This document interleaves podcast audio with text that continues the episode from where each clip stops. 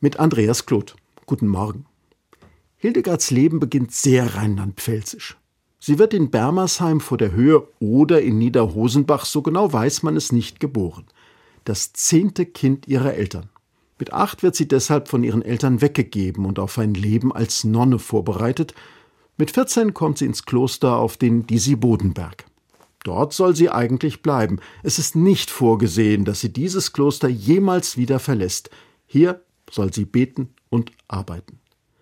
Bis zu diesem Punkt scheint alles klar und vorgezeichnet. Besondere Vorkommnisse sind nicht eingeplant. Besondere Bedürfnisse und besondere Fähigkeiten aber auch nicht. Doch Hildegard hat Ausstrahlung und ist klug. Und sie hat Visionen, also Offenbarung Gottes.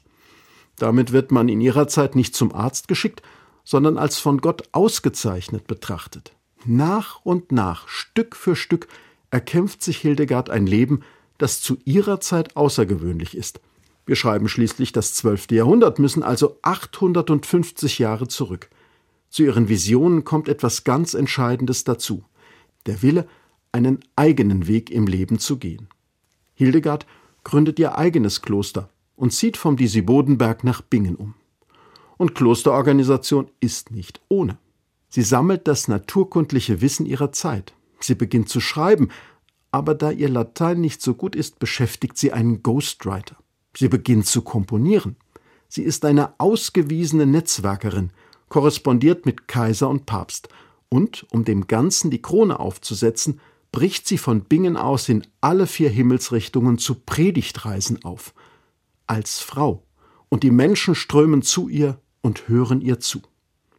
Das war ihr nicht an der Wiege gesungen worden. Was vermeintlich festgelegt und vorgegeben scheint, das erweist sich mit einem Mal als zu eng, als viel zu kurz gedacht.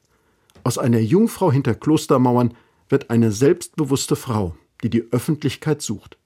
Eine frühe Rheinland-Pfälzerin, die bis heute weltweit verehrt wird. Andreas Kloth, Mainz, Evangelische Kirche.